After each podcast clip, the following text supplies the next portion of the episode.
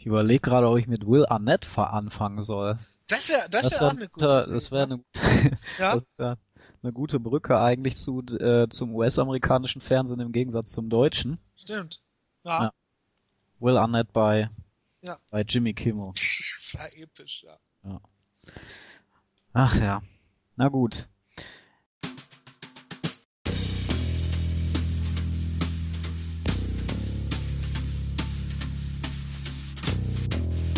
Cooper's Kaffee. Excuse me. A damn fine cup of coffee.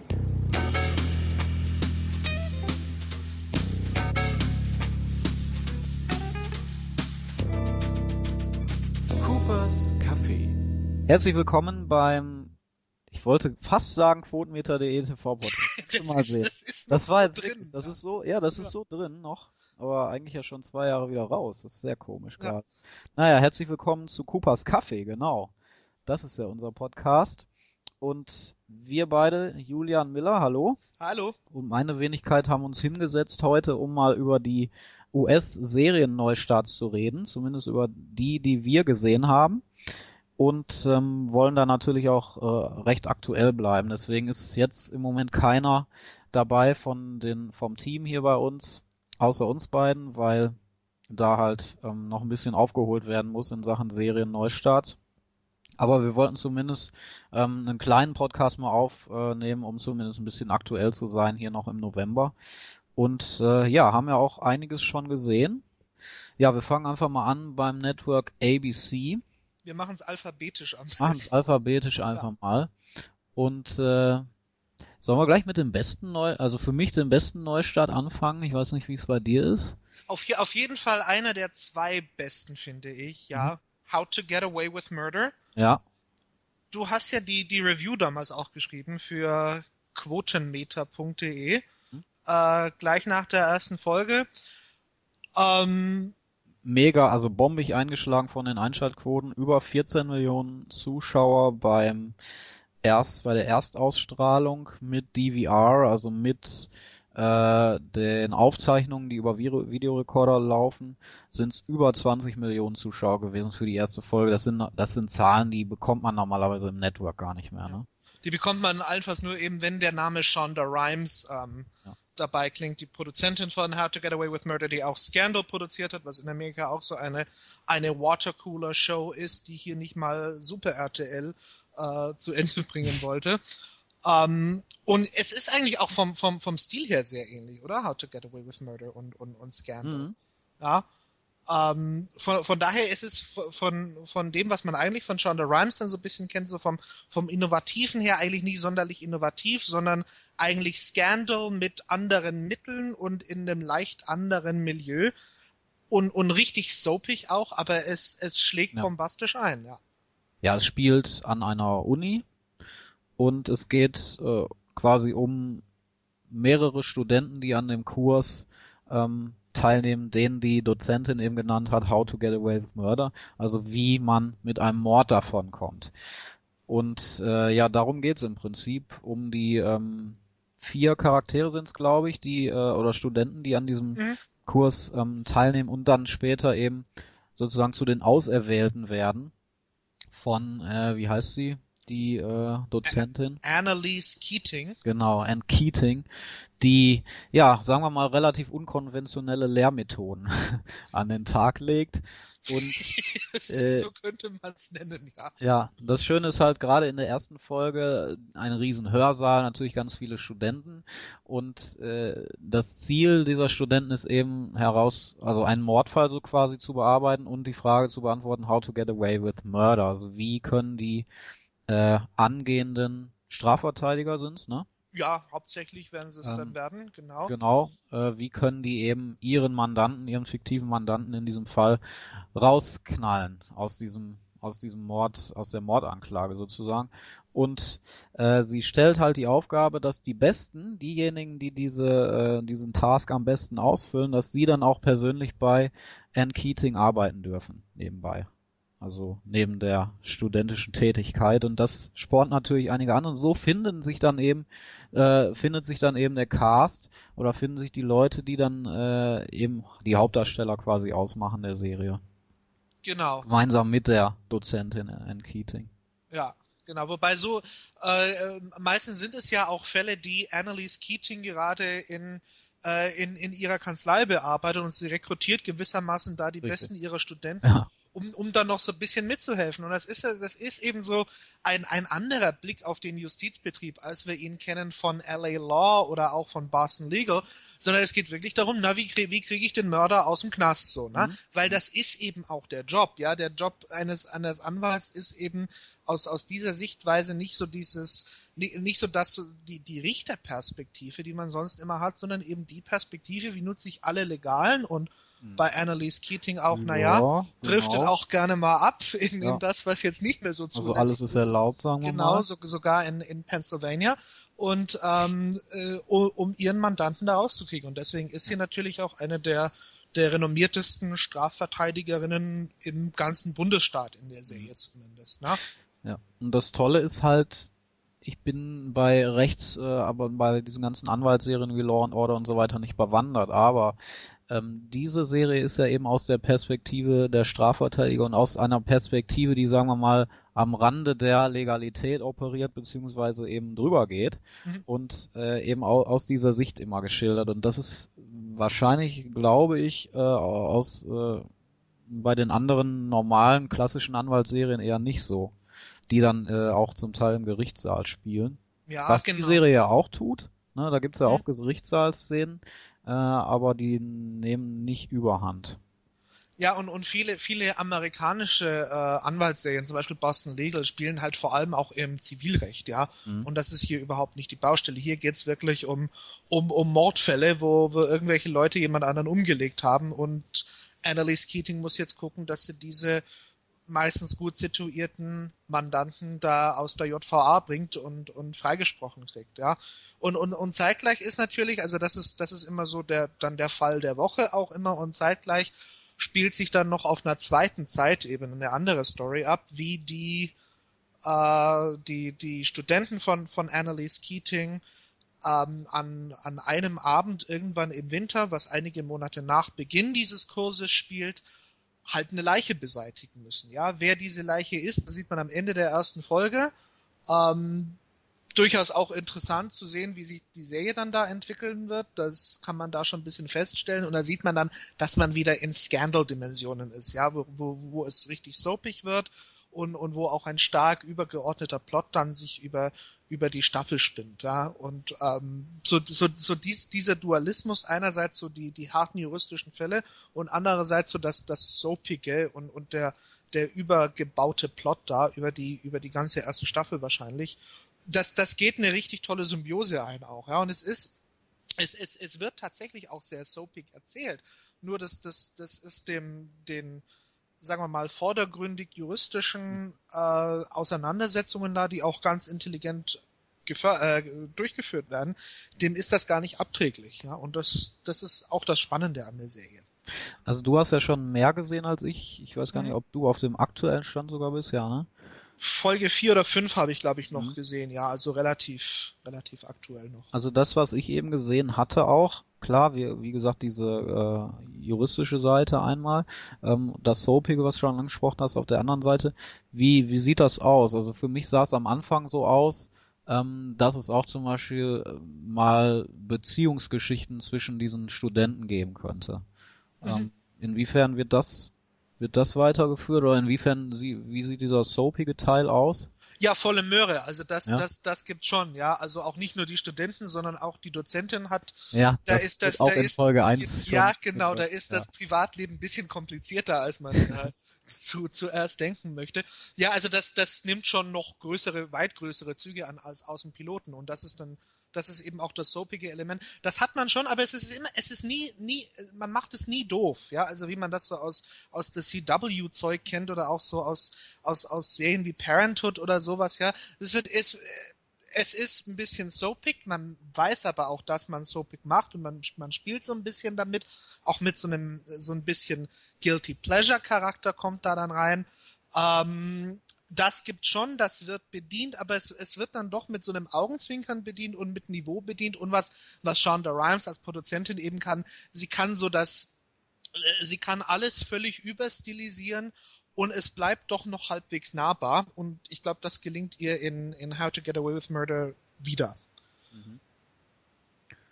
Äh, großartiger Schauspieler Alfred Enoch würde ich gerne erwähnen, den Mhm. äh, einen der Hauptdarsteller eben aus äh, How to Get Away with Murder, der quasi ja den, die die Rolle des Zuschauers einnimmt, weil er eben Erstsemester ist und quasi weil, gar nicht weiß, was auf ihn zukommt, äh, zukommt und auf einmal steht dann eben diese berüchtigte Dozentin vor ihm, die wahrscheinlich äh, wer studiert weiß, es gibt immer irgendwie an irgendeiner Uni, an jeder Uni irgendeinen so einen berüchtigten Dozenten eben.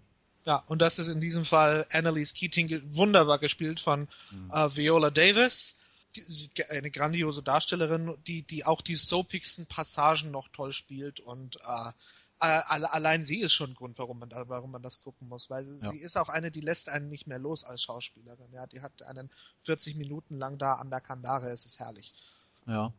Ja, von den Quoten her können wir uns auf jeden Fall auf eine zweite Staffel gefasst machen. Die sind natürlich gesunken, äh, wie es immer ist bei neuen Serien, von ungefähr 14 auf jetzt so 9 Millionen bis 10 Millionen teilweise, zuletzt wieder hochgegangen. Also wenn es nicht mit allen schlechten Dingen zugeht, dann äh, wird, wird uns die Serie wahrscheinlich ziemlich lange begleiten, vor allem weil ja Shonda Rhimes Serien dafür bekannt sind, dass sie äh, besser werden, zumindest noch äh, bessere Quoten auf jeden Fall holen. Sie ist Scandal.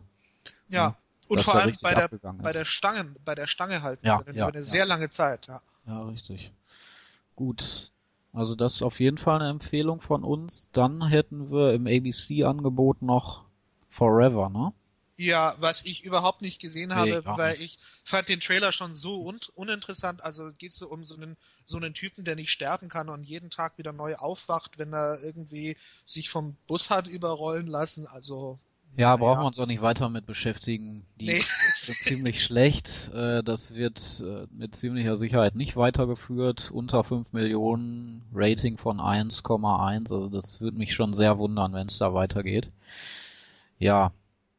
Also ABC, muss man ja sagen, bis aus, bis auf ähm, How to Get Away with Murder ist ja dann doch relativ wenig da gekommen, ne? Ja. ja, man hat aber noch einiges in der Pipeline, ja. Also American Crime wird im Winter irgendwann starten, was so ein Format ist, auf das ich mich sehr freue, weil, was, weil es wahrscheinlich auch sehr hart erzählt, ja.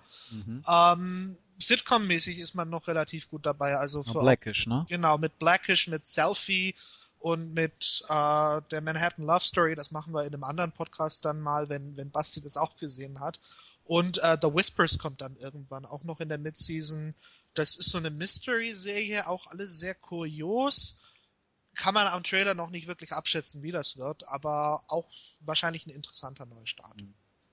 Und was auch noch kommen wird, ist die zweite Marvel-Serie. Serie. Also sie haben ja Agents of Shield, wo man ja mittlerweile auch äh, ja sehr pessimistisch sein muss, weil die Quoten da massiv runtergegangen sind. Das war ja der Top-Neustart im letzten Jahr und das äh, sieht da gar nicht gut aus von den Quoten her im Moment.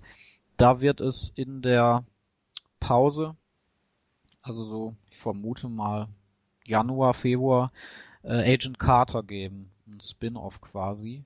Oder zumindest eine Marvel-Serie. Ich weiß es nicht genau.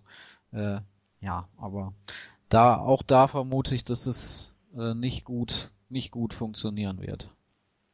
Ja. Und ansonsten gibt's immer noch Gallivant, was wahrscheinlich die seltsamste neue Serie sein wird, über einen eine Musical-Serie über einen Ritter, der seine Angebetete retten will. Es sieht sehr Gar seltsam gehört aus. von. Okay. Ja, es sieht, es sieht sehr seltsam aus und äh, Ach, wenn ich da gerade lese, Alan Menken?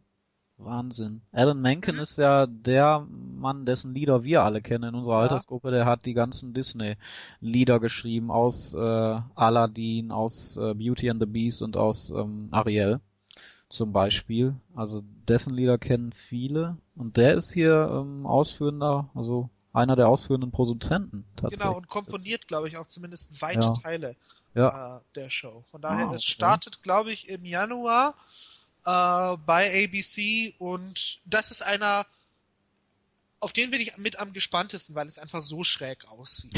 ja. Comedy. Äh, wird, glaube ich, Halbstündig zumindest. Nee, ist ein Halbstünder. Echt ist eine Halbstunde. Ja. Okay, dann habe ich mich vertan. Ich dachte sogar, die machen das richtig auf, äh, auf, auf Drama. Nee, okay, ist tatsächlich genau ein Halbstünder. Dann Ja. Ein Musical Halbstunde über eine Mittag. ja, kann, kann man Ach, machen. Weißt du, ich, ich bin schon immer vorher so traurig, weil ich mag das persönlich, ne, aber man kann ja auch abschätzen, dass es überhaupt nichts wird. Also generell ist ja ähm, die Chance sehr niedrig in der Midseason, dass was funktioniert. Und dann auch noch mit so einem Konzept. Und da bin ich immer traurig, weil ich vermutlich würde sowas sehr gut laufen im Kabel-TV oder im, äh, beim Pay-TV. Ja. Ja, Ich, ich sehe Ja. gerade, es gibt schon eine Gästeliste bei, bei Wikipedia. Unter anderem wird Weird Al Yankovic einen Mönch spielen und Ricky Gervais einen Zauberer. Ich freue mich jetzt noch ja, mehr. genau. auf einmal. Ricky Gervais, Xanax, the Ge- Wizard. Genau, ja. Und. Anthony Stewart Head, der Brite, der überall auftauchen muss Ja. als Ritter. Ja, also okay, ich kann das schon mal verbuchen unter Must John See Stamos TV. haben wir auch Ja. noch dabei, kennen auch noch einige. Äh, spielt den Rival Knight for Gallivant. Meine Güte. Also das wird richtig krank. Das wird richtig krank. Ich glaube, das könnte ein Spezialpodcast Ja, ich glaube auch. Das- Ja. da Ja. müssen wir dranbleiben. Ja. So, CBS. Ähm, CSI Spin-off, CSI Cyber gibt es, NCIS Spin-off, NCIS New Orleans oder New Orleans, wie man glaube ich eher sagt. Ja, in New Orleans zumindest. Ja. Ja, ähm, was mir prinzipiell am meisten interessieren würde, wenn es nicht NCIS wäre, weil New Orleans als äh, Setting finde ich immer großartig. Mit Ja. dem Gedanken habe ich mir überlegt, mal reinzugucken. Ich habe es aber immer vor mich hingeschrieben, weil es eben doch NCIS ist und ich Eben. NCIS so uninteressant finde. Ja, Also, es gibt mittlerweile so viele Serien, die in Louisiana spielen, glaube ich, oder wo. wo ich glaube, ich habe irgendwo mal gelesen, ich weiß nicht mehr wo, dass in Louisiana letztes Jahr mehr Filme gedreht worden sind Ja. als in Hollywood. Ja, Ja, irre. Ja. Gut, dann hätten wir Madam, Madam Secretary Ja, äh, als CBS-Serie. eine Serie, mit der ich mitunter am meisten hadere. Also Madam Secretary, äh, gemeint ist die Secretary of State, die Außenministerin, die fiktive Elizabeth Faulkner McCord. Toll gespielt von Thea Leoni.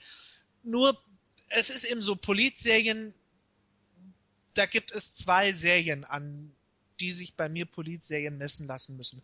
Entweder an House of Cards, so ein völlig zynischer, vernichtender Blick auf den Politbetrieb, entweder sowas, oder wenn man das nicht machen will, dann muss es aber bei mir zumindest halbwegs mit The West Wing mithalten können. Was ich, wie ich nach wie vor finde, eine der tollsten Serien ist, die je gemacht worden sind, um den fiktiven Präsidenten Josiah Bartlett, geschrieben und erfunden von Aaron Sorkin, zumindest die ersten vier Staffeln. Das ist eine der, der, der tollsten Shows, die, die, die ich je gesehen habe. Sehr intelligent, sehr dramatisch und, und einfach richtig, richtig gut und intelligent und clever und mit, mit Herzblut geschrieben. Da kann Madam Secretary nicht mithalten. Sondern Madam Secretary, ich habe so drei, vier Folgen gesehen, es ist immer jede Woche irgendeine Krise, also so eine Art neues Benghazi oder es steckt äh, oder oder in Pakistan ist ein Agent aufgeflogen und der soll jetzt in die US-Botschaft, damit er nach Hause geflogen werden kann, das geht nicht. Oder irgendwelche amerikanischen Studenten sind, ohne dass irgendjemand davon wusste, nach Syrien in den Bürgerkrieg gegangen und sitzen da jetzt fest und sollen exekutiert werden. Also es ist erstmal jede Woche Krise und es ist nicht nur jede Woche Krise, es ist auch jede Woche sehr pathetische Krise, ja. Und, und es ist, es ist immer so ein bisschen abgekupfert von realen Ereignissen, aber es fehlt halt dann doch an der, an der Dichte, mit der ein West Wing das erzählt hätte und auch an, äh, an, ja, an, an der Relevanz. Und das zweite Problem ist, wie ich auch geschrieben habe damals in meiner Kritik, es fehlt eben an Haltung. Also West Wing, da saß ein Demokrat im Weißen Haus und der hat eben Ansichten gehabt, die die meisten Demokraten teilen würden. Da gab es eine bestimmte politische Haltung. Hier bei Madam Secretary, wir wissen nicht, in welcher Partei Elizabeth Faulkner McCord ist oder ihr Präsident. Also das soll irgendwie alle mitnehmen, Republikaner und Demokraten. Und so eben zu fragen, wo sich die Parteien dann doch unterscheiden in der Außenpolitik, na, da liefert man keine Antworten, ja, oder das, das thematisiert man gar nicht erst. Und das ist so der Punkt, wo Madam Secretary ganz, ganz viel Potenzial verspielt. Was man Thea Leoni wirklich auch zutrauen würde, dass sie das, dass sie das gut spielen kann und was eben der Serie auch gut tun würde, nee, das wird völlig verschenkt und daran scheitert, finde ich, auch diese, diese Serie dann letzten Endes.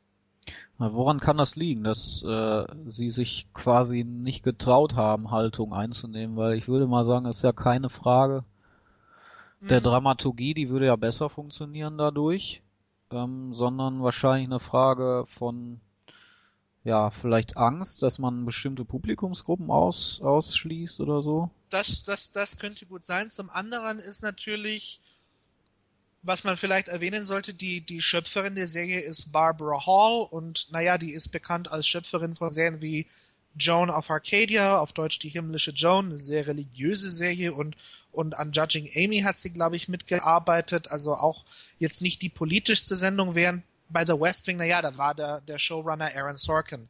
Der Typ ist sehr outspoken, grundsätzlich sehr politisch, hat, hat starke, dezidierte Meinungen und, und setzt sich gerne auch intellektuell damit auseinander. Ich weiß jetzt nicht, ob das auch die Ecke ist, aus der Barbara Hall dann kommt und, und diese Show entworfen hat. Ja.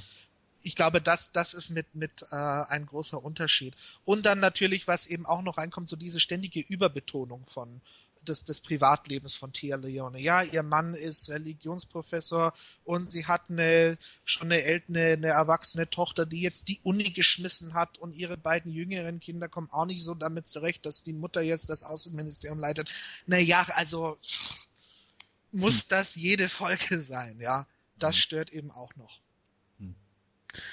Tja, die Quoten waren am Anfang sehr gut, sind auch weiterhin sehr gut. Also mittlerweile ist es, glaube ich, sogar der erfolgreichste Neustart Mhm, auf er. längere Sicht. Also am Anfang war es eben One, How to Get Away with Murder. Mittlerweile liegt Madam Secretary. Äh, nee, stimmt gar nicht. Wir hatten sogar noch mehr am Anfang. Mhm. 14, fast 15 Millionen Zuschauer sind dann runter auf 12, sind mittlerweile wieder bei 12 bis 13. Also das ist äh, extrem erfolgreich bei CBS am, wann läuft's? Am Sonntagabend. Genau, Ja. ja. Es ist, es ist jetzt auch, also es gibt sicher schlechtere Neustarts in, in, in, in dieser Season als, als Madam Secretary. Nur ich bin eben restlos enttäuscht Mhm. von, von dem, was da hätte sein können. Also du hast qu- quasi ähm, äh, auch mit CBS natürlich ein Publikum, wo du ganz viele Leute mit äh, erreichen willst. Und da kannst du wahrscheinlich nicht groß intellektuell werden.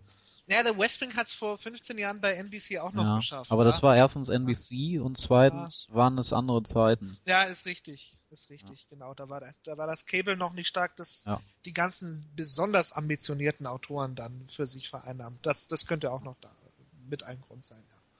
Und The Good Wife hat's wieder ein bisschen mit hochgezogen von den Quoten her, wobei äh, beide Serien natürlich in der Zielgruppe extrem schlecht sind, was ja traditionell bei CBS der Fall ist. Also die Gesamtzuschauerzahlen sind extrem gut. In der Zielgruppe hat äh, The Good Wife weiterhin nur 3% bei Ja. 10 Millionen Zuschauern und ähm, Madam Secretary erreicht 5% der Zielgruppe bei solchen Quoten also, oder bei solchen Reichweiten. Das ist natürlich sehr wenig. Ja, CBS so ist, so ist so ein kleines Ja. bisschen das ZDF der USA, oder? Ja. Es, es Ja. könnte fast wetten, das da laufen mit, mit David Ja. Letterman. ja. Äh, also auch egal. ja, Respekt, mein Lieber. So, Ja, 5 Millionen hier. wenn ihr das noch hätte, ja. Ja, eben.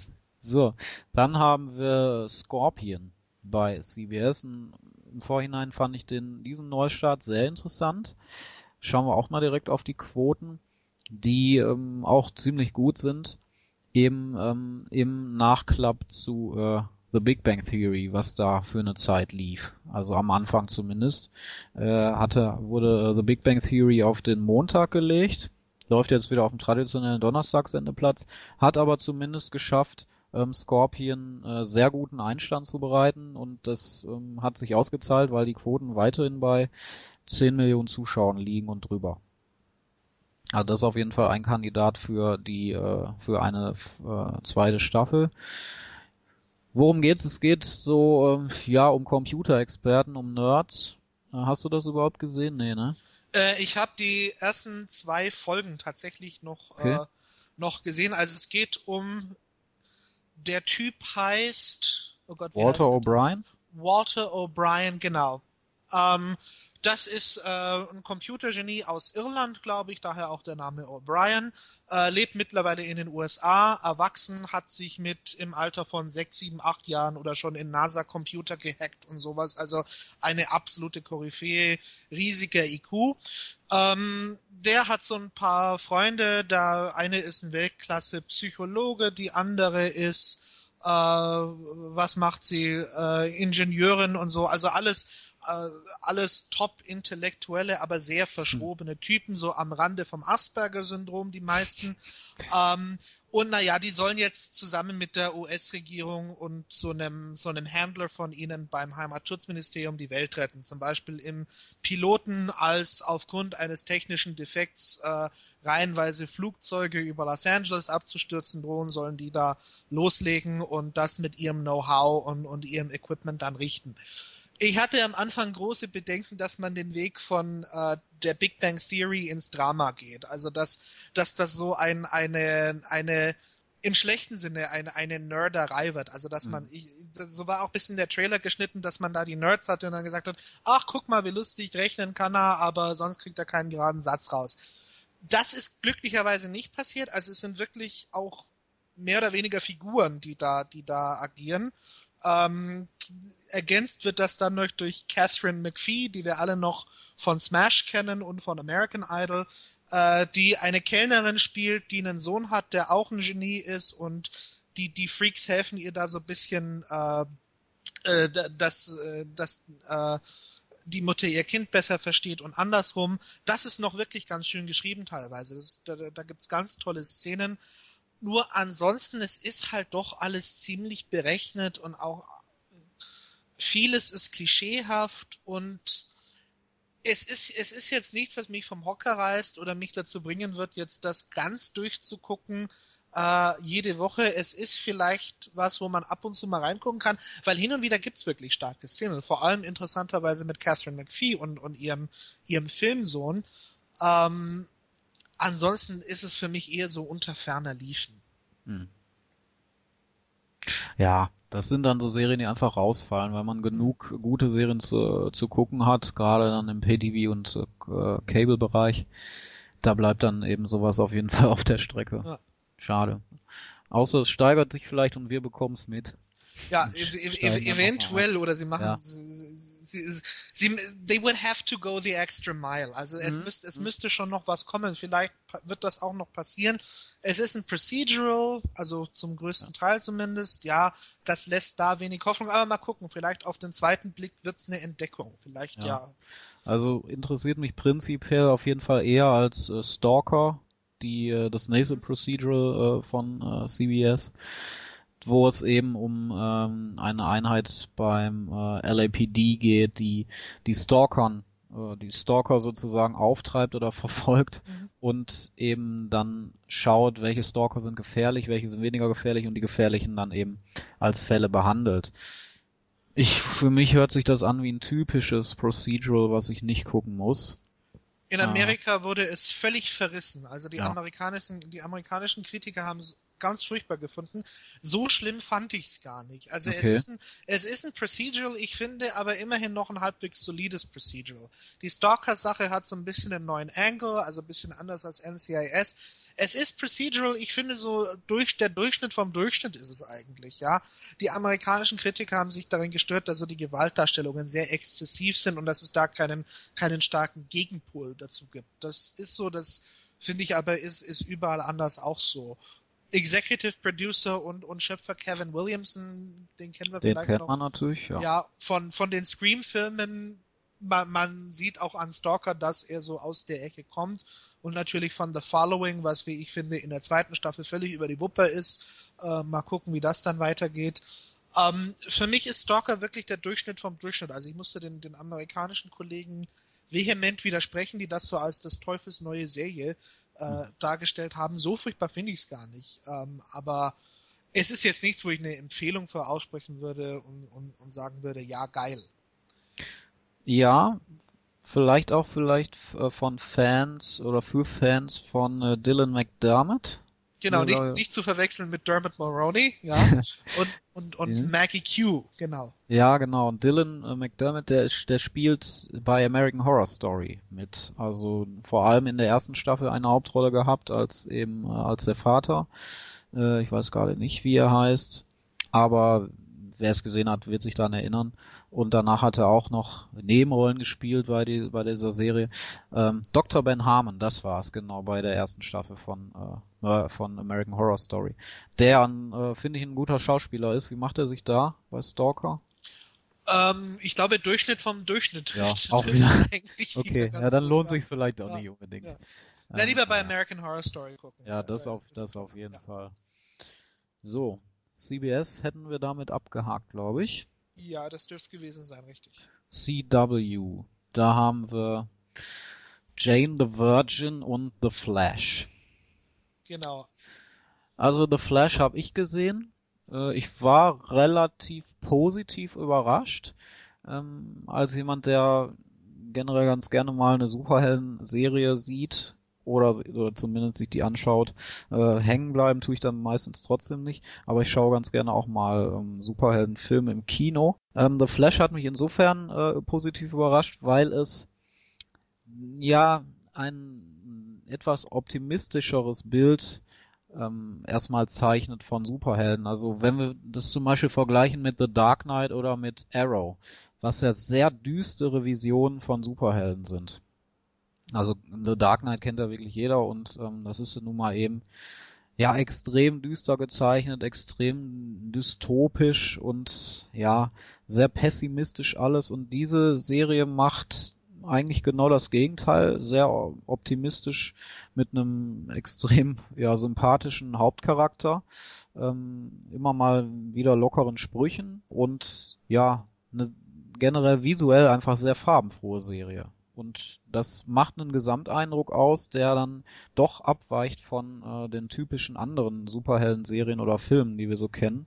Außer vielleicht, sagen wir mal, jetzt Guardians of the Galaxy, was ja dann auch ähm, eine Neuerung war in diesem Jahr. Es hat mir, es hat mir ganz gut gefallen.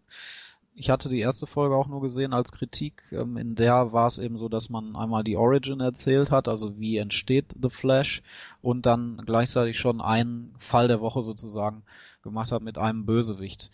Und man hat einen, ja, einen Handlungsfaden, der dann wohl die gesamte Serie überspannen wird, nämlich dass äh, die Mutter von äh, dem Flash vor Jahren mal, also als er noch ein Kind war, ermordet wurde und er, also damals wurde der Vater beschuldigt und der Vater sitzt deswegen auch heute noch im Gefängnis und ähm, es ja, es wird angedeutet in der ersten Folge, dass eben nicht der Vater der Mörder ist, sondern ein Bösewicht sozusagen, der ebenfalls so schnell unterwegs ist wie The Flash. Das ist ja halt die Superfähigkeit von The Flash, dass er eben äh, schneller als das Licht ist.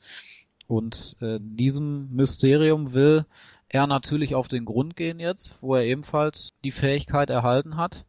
Und was ich sehr schön fand in der ersten Folge war eben diese Darstellung dieser familiären Verhältnisse. Also am Ende der ersten Folge besucht er halt seinen Vater im Gefängnis und da gibt's tatsächlich einen mehrminütigen Dialog zwischen den beiden. Und äh, ja, das war schon ziemlich, ziemlich schön. Also das äh, hat auch den Charakter weiterentwickelt, was ja selten ist bei Network-Serien und gerade auch dann noch bei, bei Superhelden-Serien ist es noch seltener, dass man da ähm, eine relativ, dass, dass man sich Zeit nimmt für Charakterentwicklung. Ähm, ja. Weil, Also- weil es von der CW kommt, von mir so die Frage, wie soapig ist es, wie, wie teeny-mäßig ist es. Ähm, ja, natürlich hat man äh, hauptsächlich junge Charaktere, also alle in unserem Alter, würde ich sagen. Er hat da zwei, zwei ähm, Leute in seinem Labor sozusagen, die dann mit mitmachen und ihm quasi zum Beispiel den Anzug bauen oder so. Äh, ansonsten überhaupt nicht soapig. Also irgendwas von Beziehungsanbahnung oder so gibt's da gar nicht. Also hat sich zumindest nicht angedeutet. Und äh, ja, was man vielleicht ein bisschen als soapig bezeichnen könnte, wär, wäre halt diese Szene dann zwischen ihm und dem Vater. Allerdings, ja, würde ich jetzt noch nicht sagen, da, dadurch ist es eine Soap geworden. Also ich würde eher sagen, es ist eine Action-Serie, eine typische mit einem bisschen Science-Fiction-Einschlag bisschen Mystery-Einschlag durch dieses Geheimnis, was dann über, über dieser Serie hängt oder über der Familie. Ansonsten äh, hat es ziemlich positive Kritiken auch bekommen und ist extrem erfolgreich gestartet. Also als erfolgreichste CW-Serie seit langer Zeit ist danach etwas ähm, abgeflacht, aber momentan weiterhin äh, die erfolgreichste CW-Serie nach Einschaltquoten mit dreieinhalb Millionen Zuschauern im Moment. Steht übrigens auch ein sehr, sehr bekannter Comic-Autor hinter mit Jeff Johns, den äh, Comic-Fans kennen, der eben, ja, eine, eine der Koryphäen ist in dieser, in dieser Szene und der ja eben auch schon mitgewirkt hat bei Smallville, Arrow und jetzt eben The Flash. Und damit weit erfolgreicher als Jane the Virgin, der hm. andere, viel, der andere Neustart von der CW, auf den man sehr große Hoffnungen gesetzt hat, glaube ich. Allein aus dem Grund, um ähm, einige Hispanics mitzunehmen, die wahrscheinlich bei Univision oder Telemundo flöten gegangen sind scheint nicht sonderlich gut zu funktio äh, funktioniert zu haben, zumindest aus Quotensicht. Man ist so bei, ja, mittlerweile bei knapp über einer Million da. Vielleicht doch ja. lieber mehr Superhelden-Serien. Anscheinend, es kommt ja noch eine mit iZombie. Ja. Äh, ja, es ist keine Superhelden-Serie, aber sie basiert auf einer Comic-Serie. Ähm, da bin ich auch wieder sehr gespannt, weil wenn das wieder gut funktioniert, dann werden sie wahrscheinlich äh, noch weitere Comicserien adaptieren, die eben weniger mit Superhelden zu tun haben, sondern eher so, sagen wir mal, im Stil von äh, Walking Dead, was ja auch keine Superhelden-Serie ist, aber eben eine Comic- Comic-Adaption. Ja. Ja. also vielleicht wird das CW ein bisschen weniger das, das CW von Heart of Dixie ja. und, und mehr das, das CW von The Flash und von vielleicht Supernatural dann. Ja, also ich meine, Supernatural ja, hat seinen Platz einfach, ne? Nach, nach so vielen Staffeln auch und hat eben seine Fangemeinde. Arrow funktioniert weiterhin zufriedenstellend. Flash jetzt super eingeschlagen. Ähm, Vampire Diaries ist mittlerweile auf einem extrem absteigenden Ast, also wird wahrscheinlich, ja, es wird vielleicht noch, noch mal eine Staffel kriegen, weil es auch ein internationales Franchise ist und so, aber die Quoten sind extrem, extrem in den Keller gegangen. Ja. So, dann hätten wir Fox mit, ja, sollen wir gleich bei der weiteren, äh, bei der letzten Superhelden sehen? Ne, ist noch gar nicht die letzte, aber Gotham. Ja. Mhm. Ähm, sehr interessante Prämisse. Es wird quasi von äh, James Gordon erzählt, dem, dem jungen James Gordon, also dem vom äh, Gotham Police Department, äh, der sonst immer Batman an, an, an, an der Seite steht, also den man aus dem Batman-Franchise eben auch kennt, aber es wird eben sozusagen die Vorgeschichte erzählt. Batman existiert noch nicht äh, als Superheld, natürlich als, als äh, Bruce Wayne schon, als Kind.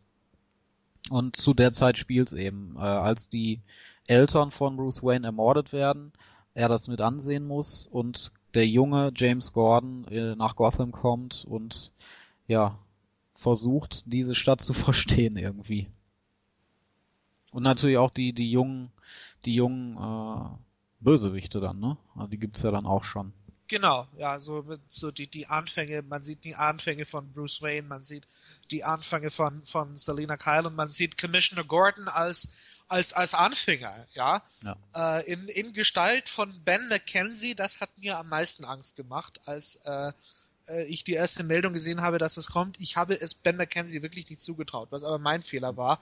Ben, ben McKenzie als Commissioner Gordon in der Serie, weil ich kenne ihn halt noch von The OC. An der, an der Seite damals von Misha Barton und von ja. Rachel Bilson, die jetzt im, im hintersten Alabama da ihre Serien macht für The CW. Ja, und da dachte ich mir, oh Gott, nein, das ist jetzt Commissioner Gordon. Aber er macht das toll, eben weil es auch die, eben die frühen Jahre sind von Commissioner Gordon, wo Commissioner Gordon gerade äh, seine, seine Erfahrungen sammelt da mit, mit äh, seinem etwas älteren Kollegen Harvey Bullock da. Und Mackenzie macht das wirklich gut. Also das war ganz mein Shortcoming, dass ich, dass ich da skeptisch gewesen bin. Mhm. Was mir imponiert hat, war schon in der Serie am Anfang direkt, wie gezeichnet, also wie einmal das Chaos dieser Stadt gezeichnet wird oder vorausgezeichnet wird. Es gibt dann natürlich Andeutungen, dass ein Krieg heraufbeschwört wird zwischen der Unterwelt, die immer zitiert wird, ähm, und der ähm, Polizei oder dem, dem Recht quasi in, in Gotham, dass andererseits aber zum Beispiel durch Harvey Bullock äh, gezeigt wird, dass diese Grenzen total verschwimmen. Also man hat den korrupten Cop, man hat gleichzeitig aber äh, die die äh, ähm, die böse den Bösewicht, der den Cops zuspielt und Informationen steckt. Also das sind so, man, da sieht man eben, dass man, dass da nichts greifbar ist in Gotham. Und das finde ich toll, dass diese Stadt auch so über die Figuren so wunderbar charakterisiert wird, ähm, weil wir auch immer im Hinterkopf haben, was Gotham eigentlich ist, nämlich in den Filmen ja eine Stadt, die in Anarchie dann nachher ähm, zerfällt. Und äh, das finde ich immer großartig, wenn sozusagen kein Schwarz-Weiß gemalt wird, sondern alles in so einer grauen Masse ähm, ja versinkt und man man äh, hat im Prinzip dann mit Ben McKenzie, also mit James Gordon, den einzigen, der als neuer Mann ja irgendwie das das das einzig Aufrichtige verkörpert, ne? Und das ist äh, toll gemacht von Anfang an. Ja, und es ist äh, Gotham allgemein ist natürlich eine, eine, sehr interessante, eine sehr interessante Stadt. Es ist einerseits natürlich eine, eine Allegorie auf New York oder auf, auf Chicago und es ist vor allem, wenn wir mal kurz soziologisch werden, es ist eigentlich so ein richtiger amerikanischer Archetypus. Es ist ein sehr amerikanischer äh, Stoff, wenn es heißt, die da oben, die in der Politik und, und im Rechtsstaat, das sind, die sind alle korrupt, äh, nehmen Geld von den Verbrechern und im Grunde genommen ist es ja das Boss-System, ja. Die Verbrecher ja. verwalten die Stadt durch, äh, durch äh, durch die Politiker, mit denen sie unter einer Decke stecken.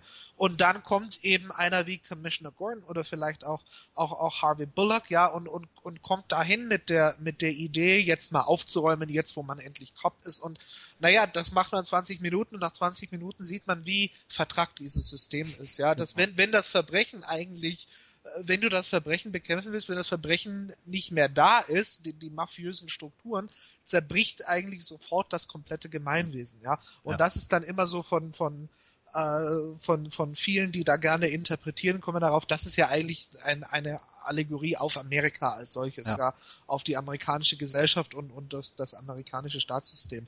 Und es ist natürlich, was, was man bei Gotham genau richtig gemacht hat, ist, man erzählt richtig atmosphärisch in der Serie, ja. Also durch, durch diese, äh, durch diese engen Gassen, wo, wo, wo der Nebel aus den Gullis aufsteigt dann und, äh, genau, und Harvey Bullock da die, die, die, Mafia, die Mafia vermöbelt und, und von Nutten Infos kriegt. Also es ist großartig, ja. Also es ist eine, eine Serie, die wirklich auf den Dirty Streets spielt, die eben nicht gerade die Bosse zeigt, wie du gerade schon äh, gesagt hattest, was ja zum Beispiel bei bei den bei den Dark Knight Filmen so ist, ne? Durch also zwangsweise durch Bruce Wayne, der da in seinem Tower äh, im höchsten Stockwerk irgendwelche Deals abfertigt und als als ähm, reicher Playboy die Fäden in der Hand hält, gerade das wird da nicht gezeigt, sondern es wird wirklich auf die Straße gegangen und in den dreckigsten Untergrund.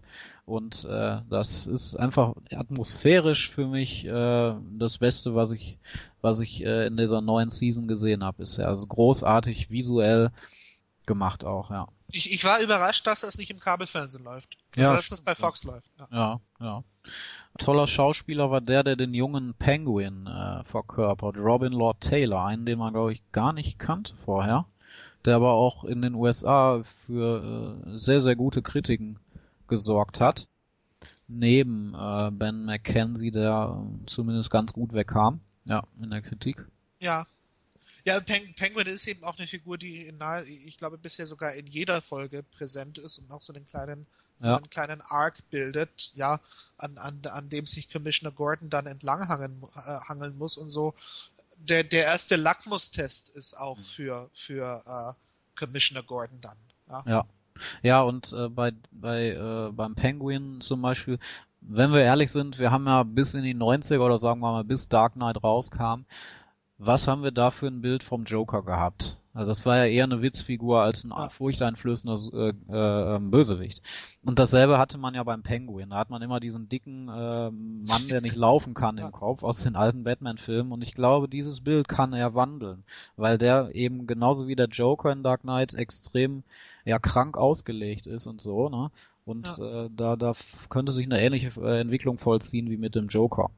Ja, Und Genau. Joker gegen Batman auf der individuellen Ebene ist ja das, was auch gerade gesa gesagt hattest mit dem äh, mit dem systematischen. Also die Frage immer, würde Batman, also würde der Joker überhaupt äh, ohne Batman existieren oder umgekehrt? Genau. Die, die beiden Figuren brauchen sich wahrscheinlich, um zu existieren. Und dasselbe im, im über, Übergeordneten wird mit Gotham dann mit der Stadt auch erzählt, ja. Ist auch perfekt so zum Bingen eigentlich. Ja, Ja, Bingen. ja, ja, ja. Das stimmt, das kann man echt empfehlen, da abzuwarten, bis die äh, Staffel gelaufen ist, oder zumindest bis zum bis zu Weihnachten dann und da mal richtig richtig alles durchgucken, ja. Genau. Grace Point gäb's noch bei Fox. Leider extrem schlechte Quoten. Das ist eine Miniserie, äh, zehn Episoden. Hast du gesehen, ne? Genau, ja, also ich kenne ich kenn auch schon das, das, das britische Original Broadchurch, ähm, wo man bei, bei Grace Point ist weniger eine eine Adaption als einfach ein Remake von äh, von Broadchurch. Man hat die Handlung in äh, an an die an die kalifornische Grenze zu Oregon verlegt. Äh, den Hauptdarsteller David Tennant hat man gleich mit eingekauft. Der war bei Broadchurch dabei. Jetzt jetzt spielt er eigentlich dieselbe Rolle in Grace Point nochmal. Ähm, Grace Point ist so die All-American Small Town, eine kleine Stadt an der äh, an der Pazifikküste. Ähm, alle Leute, man kennt sich, man hilft sich so, also das ist die Community da und plötzlich äh, wird da ein Junge, der ist elf oder zwölf ermordet und der wird ermordet am Strand gefunden und der kann auch da nicht runtergefallen sein oder sowas, sondern es war ein Mord. Und natürlich die ganze Stadt in heller Aufruhr. Erstens, wer von uns macht sowas? Und, und zweitens sind wir noch sicher. Und so in zehn Folgen wird Grace Point dann systematisch zerlegt gewissermaßen. Ja, da wird, da wird seziert, die Abgründe werden da zutage gefördert. Das ist jetzt nicht neu. Es gab schon, schon, schon Serien, die was ähnliches gemacht haben. Äh, aber es ist fast ähnlich wie Gotham sehr atmosphärisch. Es ist, es ist immer sehr nah an den Figuren und sehr nah an dieser Atmosphäre, die man in Grace Point hat, ja, wo, wo der, wo, wo der Wahnsinn hinter, hinter den Fassaden stattfindet, ja. Und das wird systematisch zutage gefördert und, und gewissermaßen herausseziert aus den, aus, aus dem, dem Small-Town-Konstrukt, das es da gibt und sehr dicht erzählt, sehr toll gespielt von David Tennant und, und seiner Kollegin Anna Gunn äh, die die weibliche Hauptrolle spielt und die wir alle noch als, aus äh, Skylar White kennen. Ähm, Ah, ja. Richtig, richtig toll. Aber ich glaube auch eher dann wieder was zum Binge-Viewing. Ja. Wahrscheinlich noch mehr als Gotham, weil Gotham eben doch noch eigentlich auch sehr procedural ist. Ja, also man hat immer doch relativ abgetrennt einen Fall in jeder Folge. Bei Grace Point ist das natürlich gar nicht so, weil man diesen einen Mordfall hat und den in zehn Folgen da ähm, äh, lösen will. Ja, also vielleicht erklärt das auch so ein bisschen die, die schlechten Zuschauerzahlen bei Grace Point, dass halt wahrscheinlich, ich glaube, da mehr als anderswo viele amerikanische Zuschauer sich das auf dem Festplattenrekorder gezogen haben oder schon mal Netflix anwerfen und das dann gucken, wenn alle zehn Folgen gelaufen ist, gelaufen sind. Genau. Und es ist eben eine abgeschlossene Miniserie, das heißt, man braucht keine Angst zu, äh, zu haben, dass irgendwie ähm, ein Cliffhanger am Ende steht. Ja, und wie gesagt, zehn Episoden kann man schnell durchgucken. Die Frage ist nur, soll man das gucken oder nicht gleich das Original Broadchurch? Aus meinem Eindruck her, also ich, ich muss zugeben, dass ich bei, bei Grace Point nach der nach dem Piloten, den ich aus Quotenmietergründen geguckt habe, äh, aufgehört habe, weil ich es halt bingen werde am Schluss. Mhm. So mein Eindruck, es schenkt sich nichts. Also beides ist eigentlich nahezu identisch, nur dass das eine eben in England spielt und das andere an der Pazif an der Pazifikküste. Ich kann da jetzt nicht sagen, dass das eine deutlich besser und das andere deutlich schlechter ist. Überhaupt nicht. Jetzt Also- glaube ich einfach eine Geschmacksfrage. Bei, bei The Killing muss man sich die Frage auch stellen. Oder? ja, hat man, hat man mehr Bock auf. England oder Kalifornien, Genau, glaube ich. Das ja, ist, das ja. ist die Frage, ja. Ja, genau. Dann äh, die nächste Serie. Ach so, da kann man gleich noch kurz sagen. Wayward Pines. Stimmt. Einer ja. der spannendsten Neustarts von Fox, der noch äh, nächstes Jahr kommt, der ja so ein bisschen Twin Peaks mäßig auch ist. Also deswegen erwähne ich das, weil Grace Point ja auch so ein bisschen zumindest das äh, streift. Berichtige mich, wenn es falsch ist. Ja, der, der, die, die, Small Ausgangs die. Ausgangssituation Ja, genau. ist, ist Ja. dieselbe, ja. Und da, da sollte auf jeden Fall jeder Serienfan einen Blick drauf werfen. Ich bin da sehr gespannt auf Wayward Pines. Ähm, ansonsten, was noch gestartet ist, Red Band Society bei Fox. Genau. Also auch eine, eine richtig tolle Serie. Fox hat dieses Jahr dramamäßig, wie ich finde, voll ins Schwarze getroffen. Red Band Society kommt ursprünglich aus Katalanien, das noch zu Spanien gehört. Äh, ist dann, glaube ich, Pol, Polseres Vermeyes hieß es da, hat es dann auch ins, ins äh, spanische Fernsehen geschafft, also das spanisch-spanische Fernsehen, nicht das katalanisch. Ach, es wird kompliziert, egal. Ja. Ah, anyway, es lief, ja. in, es lief in Katalonien, dann lief es in ganz Spanien und äh, jetzt läuft es in den USA als Adaption. Ähm, spielt auf einer äh, in, in einem Krankenhaus in Los Angeles, glaube ich, auf der Kinderstation oder Kinder- und Jugendlichenstation.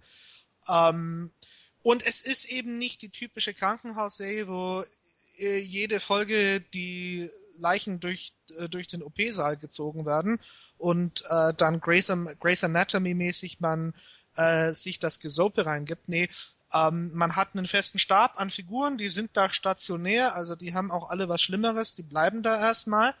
Und über die erzählt man Geschichten. Und das sind wirklich alles Figuren, alles tolle Figuren mit Haltung, mit Persönlichkeit, äh, sehr individuell geschrieben, die auch einiges an, an äh, Baggage mit sich herumtragen, also an einem schweren familiären Hintergrund meistens oder an einer mehr oder weniger tragischen Lebensgeschichte bis jetzt. Ähm, und das wird einfach richtig toll erzählt und, und richtig nahbar erzählt und richtig liebevoll erzählt.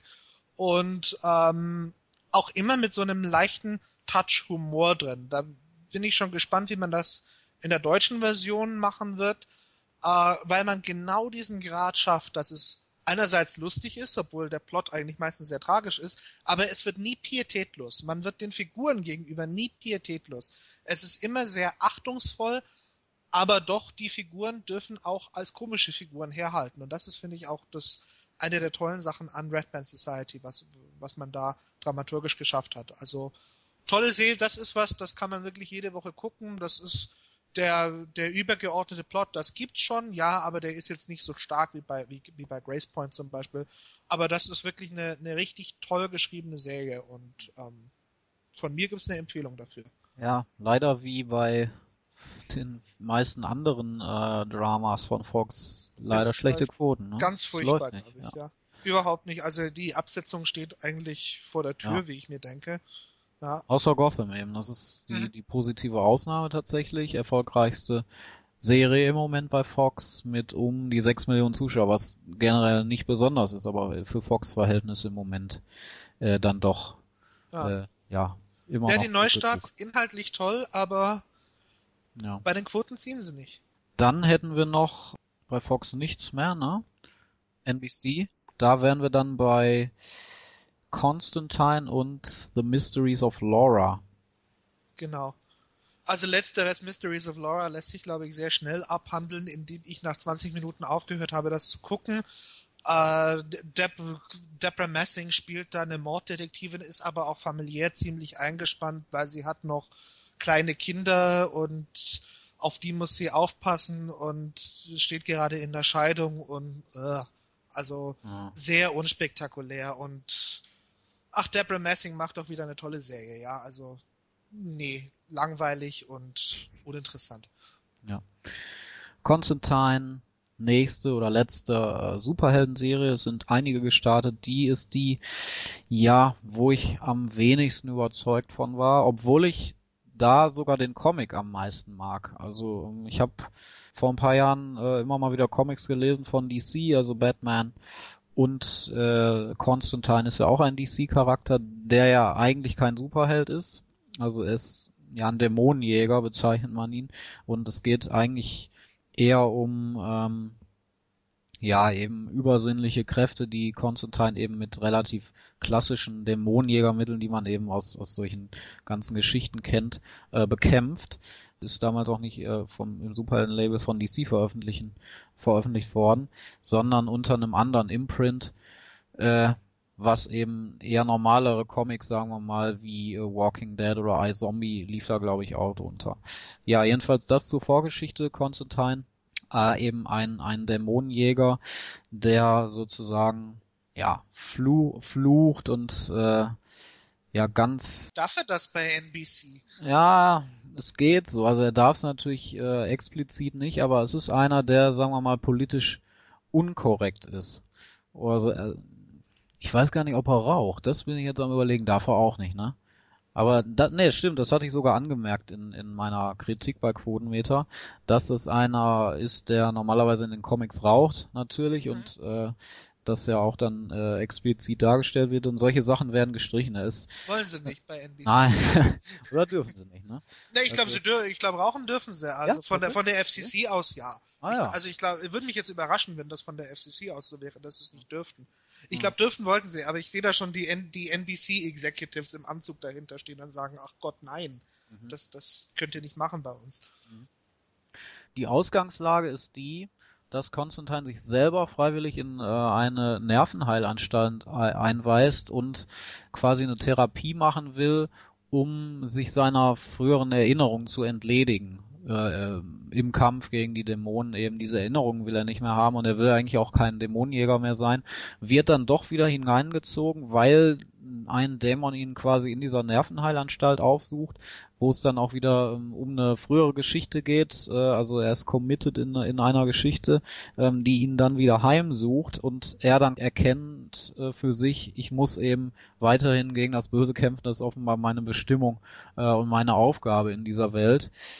Und äh, letztendlich, ja, geht es dann um eine Geschichte, die auch mit seinem äh, Vater zu tun hat, der verstorben ist, und um äh, einen weiteren Dämonenjäger, der eben seinem Vater sozusagen Dinge anvertraut hat. Letztendlich geht es darum, dass die, äh, dass er eine bestimmte Frau vor den Dämonen retten muss. Und das äh, ist die erste Folge und das ist auch so ein übergreifender Faden, der angedeutet wird für die gesamte Serie. Und diese Frau, die nimmt natürlich auch die Rolle des Zuschauers wieder ein. Also keine Ahnung, was in dieser Welt vor sich geht. Die kennt natürlich keine Dämonen und lässt sich eben von Konstantin erklären, ähm, was das jetzt für eine Welt ist auf einmal, in der sie lebt und warum sie von Dämonen verfolgt wird. Ist natürlich relativ billiger Griff äh, in die Storykiste, um, um sowas zu erzählen. Andererseits, es funktioniert ganz gut. Es ist wirklich, ja, ich habe es beschrieben als Hochgeschwindigkeitshorror. Die, die Serie lässt sich kaum Zeit für Pausen. Es gibt daher auch kaum Charakterisierungen oder irgendwelche Art von äh, Entwicklung, weil äh, Schlag auf Schlag immer wieder irgendwelche, äh, ja, verstörenden Dinge passieren und irgendwelche Dämonen wieder angreifen. Und letztendlich ähm, ja, wenn man es guckt, dann sollte man es unter dem Gedanken von Guilty Pleasure gucken, weil ja, dann hat man da diese rauen Stimmen natürlich von Constantine und dann äh, diese komischen äh, Gestalten, die dann mit runtergepitchter Stimme reden. Also es ist schon sehr stereotyp alles und ähm, deutlich weniger komplex als der Comic-Charakter und generell die Comic, äh, die Comic-Vorlage, die damals in ihren Anfängen äh, in den 80er Jahren, glaube ich, ähm, sogar auch sehr politisch war. Also es kommt dann immer auf den auf den jeweiligen Autor an, der äh, das schreibt. Aber diese Serie hat diese ganzen komplexen Dinge rausgestrichen. Ähm, die Ambivalenz ist relativ, äh, also die Ambivalenz des Charakters ist eben, wie gesagt, schon äh, ja sehr dezimiert worden und ja, es, es ist einfach irgendwie relativ zusammenhangslos für mich gewesen. Deswegen habe ich es nach der, nach der ersten Folge auch nicht weitergeguckt. Ich habe es gar nicht erst ja. angefangen, nachdem du hast ich gar nicht erst angefangen, hatte, genau. ja.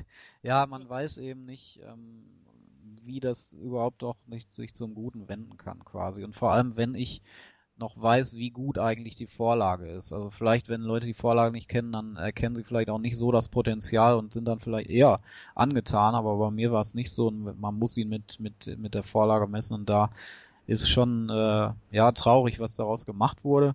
Aber vielleicht hat, hat ja einer der Hörer das äh, weitergeguckt zumindest und kann uns mal schreiben, ob es äh, sich lohnt.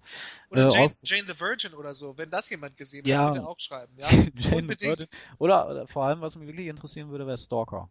Weil wir ja selber gerade diskutiert haben, ob das eventuell mal lohnen könnte. Ja. Also wenn einer Stalker geguckt hat, schreibt's mal rein. Genau. Äh, ja. Ansonsten äh, Constantine glaube ich, da kann man sich echt lieber Gotham angucken, wenn man das sehen. Oder noch besser die Bücher lesen. Also dann kauft euch einen, äh, einen Comic, einen Constantine-Comic. Ja. Ich bin irgendwie gerade so stolz, ja. dass wir einen Podcast machen, wo alle Hörer lesen können. Das ist, glaube ich, nicht bei allen so. wo, wo man Bücher empfehlen kann. Ja, Ja, ich meine, es sind ja gar keine Bücher, es sind ja nur Comics. Also so insoweit. Es sind nicht allzu viele Texte. Naja. Ja, genau. Schreibt's mal rein, wenn ihr äh, Serien gesehen habt, die, die wir heute besprochen haben und vielleicht, ob noch äh, andere Serien lohnen, die wir noch nicht kennen oder wie gesagt, ob es bestimmte Serien gibt, die sich doch weiter zu schauen lohnen. Und ähm, ja, wir hatten uns vorgenommen, dann demnächst ähm, nochmal reinzuschauen in die Neustarts, wenn wir ein bisschen mehr gesehen haben. Und auch nochmal die Comedies zu, zu besprechen. genau. Und dann nochmal einen etwas distanzierteren Blick wagen, also vielleicht in ein paar Monaten, schätze ich mal im Frühjahr oder so, wenn vielleicht auch noch äh, die, die ein paar Mid-Season-Serien gestartet sind, ne? Genau. Ja. Ja. Gut. Ja, dann sind wir am Ende, leider. Schon. E-Mail an, ich wollte E-Mail. gerade sagen, podcast.quotenmeter.de. Siehst du? es ist, Ja, ja, es ist Ja. verzwickt heute. Es ja, ist, okay, Sie, ja. ja, die Hörer können uns auch gerne an podcast.quotenmeter.de schicken Ja. weiterhin. Die werden sich freuen, die. Kollegen. Ansonsten direkt bei uns ist cooperskaffee.gmx.de. Also da sind wir zu erreichen. Bei Twitter unter @cooperskaffee, bei Facebook sind wir und Und bitte, ähm, ich werde es nicht müde zu betonen, äh, vielleicht, wenn ihr einen iTunes-Account habt, gebt uns doch eine gute Bewertung ab. Äh, Vielleicht knacken wir die, die 10 äh, Bewertungen dieses Jahr noch. Das ist schon traurig. Naja, das macht nichts. So. Also, ja, dann sind wir, vor, sind wir am Ende und äh, bedanken uns fürs Zuhören. Bis zum nächsten Mal. bis demnächst. Tschüss. Cooper's Kaffee. Excuse me. A damn fine cup of coffee.